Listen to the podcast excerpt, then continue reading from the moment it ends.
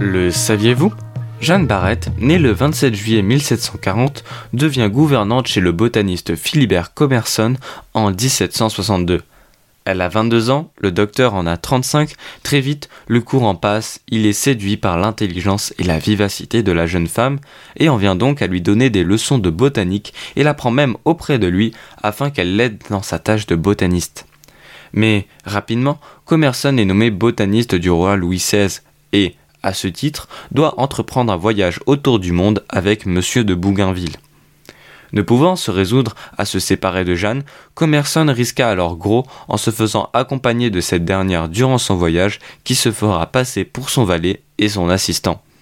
Le principal souci de Jeanne, pendant son périple, sera alors de se faire passer au mieux pour un homme.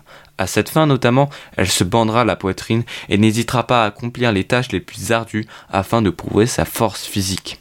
Cependant, malgré ses efforts, une rumeur commença à circuler au bout de quelques mois sur le navire. Il y aurait une femme à bord qui se ferait passer pour un homme. Les soupçons se portent alors rapidement sur Jeanne qui, confrontée par les autres matelots, arrivera tout de même à dissiper les doutes quelque temps en affirmant à qui veut l'entendre qu'elle est en fait un eunuque.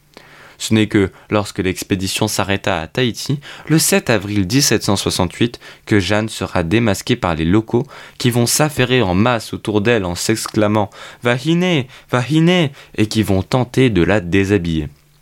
Bougainville autorisa cependant Jeanne à continuer son voyage, sûrement impressionné par son audace et conscient de ses compétences en botanique.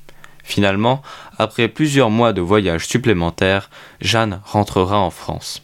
Elle sera la première femme à avoir fait le tour complet du globe terrestre.